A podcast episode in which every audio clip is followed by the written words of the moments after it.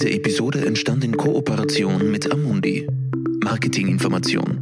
Bitte lesen Sie den Prospekt und das Basisinformationsblatt, bevor Sie eine endgültige Anlageentscheidung treffen. Herzlich willkommen zu unserem heutigen ESG-Briefing, meine Damen und Herren. Es gibt viele Initiativen und Ansätze und dennoch stoppt die Energiewende. Ausgerechnet die Energiewende, die doch ein Kernstück des Kampfes gegen den Klimawandel ist. In Oberösterreich ist es schon zu Stromausfällen gekommen, weil an sonnigen Tagen die Photovoltaikanlagen so viel einspeisten, dass die Netze förmlich glühten. Auch andere Energieversorger warnen vor, über einer, vor einer Überlastung der Netze. Hinzu kommt, dass zwar alle für Windkraft sind, aber niemand ein Windrad in seiner Nähe haben möchte. Und zu allem Überfluss hat jetzt auch noch der deutsche Siemens-Konzern angekündigt, sich möglicherweise aus dem Geschäft mit Windrädern und Windkraftanlagen zurückzuziehen, wegen der erheblichen technischen Probleme scheitert der Ersatz von Öl und Gas durch Wind und Sonne an einer veralteten Infrastruktur und technisch nicht zu lösenden Problemen? Und was ist notwendig, um die Energiewende doch noch vorankommen zu lassen? Darüber möchte ich heute mit meinen Gästen im Studio diskutieren. Und dafür darf ich begrüßen Wolfgang Anzengruber, langjähriger Chef des Energieversorgers Verbund und jetzt im Vorstand der Initiative CEOs for Future, die sich bemüht, mit Sachlichkeit und vor allen Dingen auch Schwung in den Umbau der Wirtschaft Richtung Nachhaltigkeit zu bringen. Und Jörg Mooshuber bei der Fondsgesellschaft Amundi für ESG-Lösungen zuständig und vor allem für die Amundi Ethikfonds, die nach nachhaltigen Kriterien veranlagen. Herr Ansengruber, scheitert die Energiewende an einer veralteten Infrastruktur? Ja, ich glaube, zuerst muss man mal sagen, die Infrastruktur ist nicht veraltet. Also ich glaube, es ist ein falscher äh, Befund, wenn man von veralteter Infrastruktur äh, spricht. Was richtig ist, ganz einfach, die Anforderungen an die Infrastruktur hinsichtlich Kapazität, hinsichtlich Leistungsfähigkeit steigen rasant. Das heißt also, das ist eine wesentliche Aufgabenstellung, eine große Herausforderung, hier Schritt zu halten mit dem Ausbau der Erneuerbaren. Und das Zweite ist, sie wird nicht scheitern, die Energiewende aus diesem äh, Faktor heraus, aber sie kann sie verzögern. Und das glaube ich, das, dass wir hier an Tempo verlieren, an Geschwindigkeit verlieren. Und das ist auch eine, ein Risiko, das wir haben. Deshalb ist es notwendig, dass also diese Maßnahmen, die ja alle bekannt sind, die zu tätigen sind auf der Infrastruktur, auch entsprechend umgesetzt werden. Und der Vollständigkeit halber dürfen wir nicht nur von der Strominfrastruktur, der Elektrizitätsinfrastruktur reden, wir reden auch von einer Wärmeinfrastruktur und wir reden auch von einer Gasinfrastruktur, die auch einen Wandel in der nächsten Zeit erfahren wird. Fallen uns da jetzt ein bisschen die Versäumnisse der Vergangenheit auf den Kopf, dass man zu wenig auf den Ausbau unter anderem der Netze eben geachtet hat? Also ich glaube nicht, dass es unbedingt Versäumnisse waren, sondern man, man, wusste ja die Herausforderungen, die sind ja nicht unbekannt, die sind ja nicht überraschend gekommen. Was eine große Bremse war in der Vergangenheit, waren immer die sehr, sehr langen Genehmigungsverfahren für diese Investitionen, die durch äh, hier sind. Ich erinnere nur, Übertragungsnetzinvestitionen brauchen oft Jahrzehnte, bis sie die entsprechende Genehmigung erfahren. Ich glaube, man hat vergessen, ein bisschen den Menschen, der Bevölkerung zu vermitteln, die Energiewende sichtbar. Das heißt also, es geht nicht im Hinterhof, wo es keiner sieht. Sie haben Windräder angesprochen. Wir sehen die Windräder. Wir werden auch Leitungen sehen. Das ist ganz klar. Wir werden auch Wasserkraftwerke sehen wir. Und wir müssen hier den, den, den Kompromiss finden, dass diese Ausbauten, die ja bekannt sind, in Korridoren stattfinden können, um die Energiewende nicht von der Geschwindigkeit und von der Dynamik aufgrund dessen zu behindern. Mhm. Herr Mooshuber, was können große Investoren wie Amundi, was können, kann der Finanzmarkt beitragen zu diesem Thema Energiewende? Das ist natürlich der große Punkt, weil tatsächlich die Finanzindustrie ist hier auch sehr stark im Spiel, weil hier einfach das Geld verteilt wird, sage ich mal. Man darf nicht vergessen, es geht nicht nur um aktive Veranlagungen, ich möchte jetzt mein Geld vermehren, sondern es geht um Pensionskassen. Es gibt hier ganz große Investoren, die hier sehr viel tun können. Und schon angesprochen, es ist ein Innovationsthema. Und Innovation bietet auch Möglichkeiten für Investoren. Auf der einen Seite eben von der Beteiligungsseite, also vom Aktienmarkt her, gibt es sehr viele Unternehmen. Also jetzt nicht nur Windradbetreiber oder Solarpanel-Unternehmer, sondern eben angesprochen Effizienz, Smart Grid. Also wie kann ich mit Technologien Energie besonders optimal in den Leitungen nutzen, beziehungsweise wie kann ich das am besten steuern? Hier gibt es Netzbetreiber, ja, Netzbetreiber, die von Kabeln natürlich abhängig sind. Hier gibt es Kabelproduzenten und hier kann man auf der Aktienseite investieren, also als Investor, als Beteiligter investieren und auf der anderen Seite natürlich diese berühmten Green Bond, sehr berühmt. Und hier wird im Grunde ein Kredit von einem privaten, einem Unternehmen vergeben, damit eben in erneuerbare Technologien, in erneuerbare Themen investiert werden kann. Zeigt das Beispiel Siemens, dass die technischen Probleme und Herausforderungen doch größer sind, als wir geglaubt haben? Frage an beide. Ja, ich glaube, äh, wir sehen ja, dass die Energiewende ein Riesenthema ist. Also gar keine Frage. Von der Investitionsseite her, von der Innovationsseite her, auch von dem ganzen Kundengesellschaftsverhalten Thema. Ich meine, bei den Windrädern, äh, da ist es darum gegangen, also, dass sie die, die Faktoren der Größe haben sich massiv gesteigert. Das ist aber die eine Seite.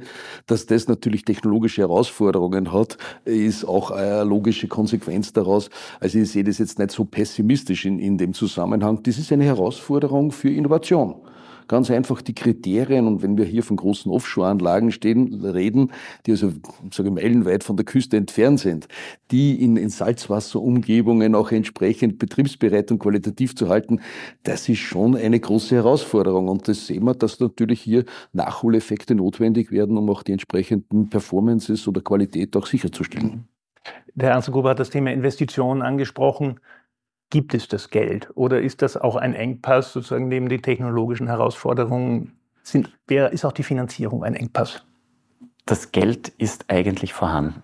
Also man sieht. Das ist eine gute Nachricht, oder? Das, ja, Investitionen sind vorhanden. Wir alle wollen einen Pensionsfonds haben. Wir alle wollen auch investieren. Und hier wird tatsächlich lieber in grüne Themen investiert oder in soziale Themen investiert und das Geld ist durchaus vorhanden. Und es ist ein Thema der unfassbaren Innovation. Wenn man sich vorstellt, Offshore-Windräder schwimmen jetzt. Die müssen nicht mehr mit einem Fundament verankert werden, sondern tatsächlich ist es möglich, dass Offshore-Windanlagen schwimmen. Und dann braucht man natürlich die dazu passenden Kabel, ist ein Investmentthema. Und es ist genug Geld da, ist genug Wille da. Es fehlt nur noch ein bisschen an der Koordination. Mhm. Wenn Sie als, als Fondsmanager in, in Energiewende, nachhaltige Energie investieren, was sind da die Kriterien? Wie gehen Sie da vor? Ja, also wie schon gesagt, auf der einen Seite, die Green Bonds sind nach den europäischen Green Standards strukturiert. Das ist relativ einfach. Man kann hier sogar nachschauen auf den Homepages meistens der Unternehmen, welche Projekte investiert werden, was sich hier so wirklich tut. Also das ist die eine Seite, die sehr, sehr angenehm ist. Und die andere Seite ist halt diese gesamte Kette, was da so dazugehört. Jetzt wir haben sehr viel über Wind gesprochen, aber Solarpanels, Unternehmen, die Wechselrichter bauen, bieten dann zusätzlich auch noch Smart Grid, also eigentlich IT-Lösungen an für Wechselrichter und so weiter. Also dieses Feld ist schon sehr, sehr groß. Bis hin eben zu Firmen, die schnöde Kabel verlegen und auch hier mit Hochspannungskabeln ist das auch ein durchaus nachhaltiges Geschäftsfeld. Mhm. Sie haben den Faktor Zeit, auch Genehmigungsverfahren äh, schon angesprochen. Sehen Sie da Fortschritte? Also in Deutschland hat der grüne Wirtschaftsminister Habeck ja angekündigt, Genehmigungsverfahren für Anlagen dieser Art dramatisch zu verkürzen. Ob es wirklich passiert, weiß man nicht, aber es ist zumindest mal angekündigt. Sehen Sie ähnliche Entwicklungen in, in Österreich? Die glaub, Hoffnung machen? Ja, die deutsche Situation kennen wir schon seit 15 Jahren. Also es ist nichts Neues, äh, diese Beschleunigungsaktivitäten oder Initiativen. Ich glaube, Österreich äh, hat ähnliche Themenstellungen, vielleicht ein bisschen anders als in Deutschland äh, sich das darstellt. Aber gerade jetzt, also wir sind gerade dabei, den ÖNIP, den österreichischen Netzinfrastrukturplan, also zur Genehmigung zu bringen. Da ist man jetzt mittendrin. Das wird hoffentlich in den nächsten Wochen durchgehen, wo es darum geht, einen integrierten, koordinierten Vorgehensweise zu haben für die notwendigen Infrastrukturen Infrastrukturen der Energiewende. Ich habe schon angesprochen, die Stromnetze, es sind die Wärmenetze, es sind die Gasnetze, Wasserstoffnetze, vielleicht einmal CO2-Netze. Also da spielt also doch einiges an Infrastruktur eine große Rolle. Und äh, wir brauchen Korridore in diesem Land. Und das ist ganz klar, niemand ist begeistert von irgendwelcher Infrastruktur, die durch äh, die Geografie gelegt wird. Und diese Korridore freizuhalten, da ist natürlich in Österreich gerade die Bundesländerstrukturen und die Gemeindestrukturen nicht immer sehr äh, förderlich. Die ganze Widmungspolitik ist also eine wesentliche Herausforderung. Aber die Aufgabenstellung ist es, hier Korridore freizuhalten wo diese notwendigen Investitionen in Infrastruktur genehmigungsärmer durchgeführt werden. Das heißt also, wir können uns nicht immer und Jahrzehnte brauchen für irgendwelche Infrastrukturnotwendigkeiten, sondern wir müssen einfach rascher werden. Das ist jetzt keine Frage des Geldes, das ist ein bisschen eine Frage der Mut der Entscheidung, die was man treffen wird müssen und auch die Tatsache, dass wir es nicht allen recht machen können in diesem Zusammenhang. Wo, worauf kommt es jetzt an? Was würden Sie sagen in erster Linie, wenn ich von Energiewende rede? Verbesserung der Netze oder der Ausbau der Infrastruktur, nennen wir das mal so, Investitionen in Energieeffizienz oder einfach auch, dass man sagen muss, okay, wir müssen den Lebenswandel, unseren Lebenswandel doch etwas ändern?